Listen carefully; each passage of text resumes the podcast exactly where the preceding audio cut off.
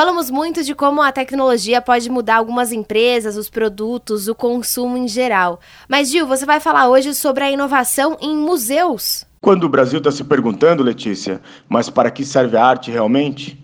Eu diria que é o poder da surpresa perturbadora. No Museu de Guggenheim, ali em Nova York, um artista criou espaço infinito, um vasto espaço no deserto, onde você encontra o silêncio e uma das raridades que o artista diz, que é a solidão.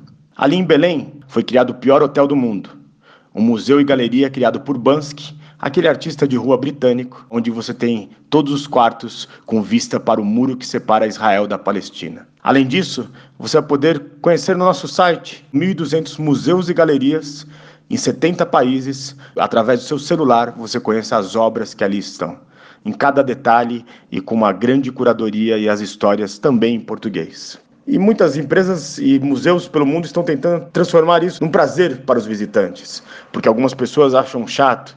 E aí, uma grande empresa de fast food fez um olhar nostálgico em uma era pré-digital e colocou mil brinquedos da época de 1980 numa exposição para relembrar os tempos nostálgicos daquela década do século passado. O Museu de Cera de Tóquio colocou uma série de celebridades como Lady Gaga e Marilyn Monroe para dançar com os visitantes. E o Metropolitan de Nova York fez um passeio, um exercício de 45 minutos dentro do museu, que enquanto você exercita seu corpo, também exercita a sua mente.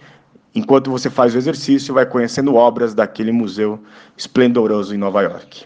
E no Brasil, Gil, a gente tem alguma exposição inovadora? No Brasil nós temos o Favelagrafia, Nove fotógrafos nas suas comunidades com mais de 500 fotos. Houve uma curadoria, todas elas tiradas por um telefone celular, e essa exposição chegou no Museu de Arte Moderna do Rio de Janeiro. Virou um grande site que você pode visitar, mostrando uma outra ótica sobre as comunidades e favelas do Rio de Janeiro. E no Museu Histórico Nacional, você pode conhecer através da holografia as carruagens da época da colônia do Império. Ou seja, tem museu e arte para todo mundo. Tudo isso lá na nossa página Revolução Band News que você encontra no bandnewsfm.com.br.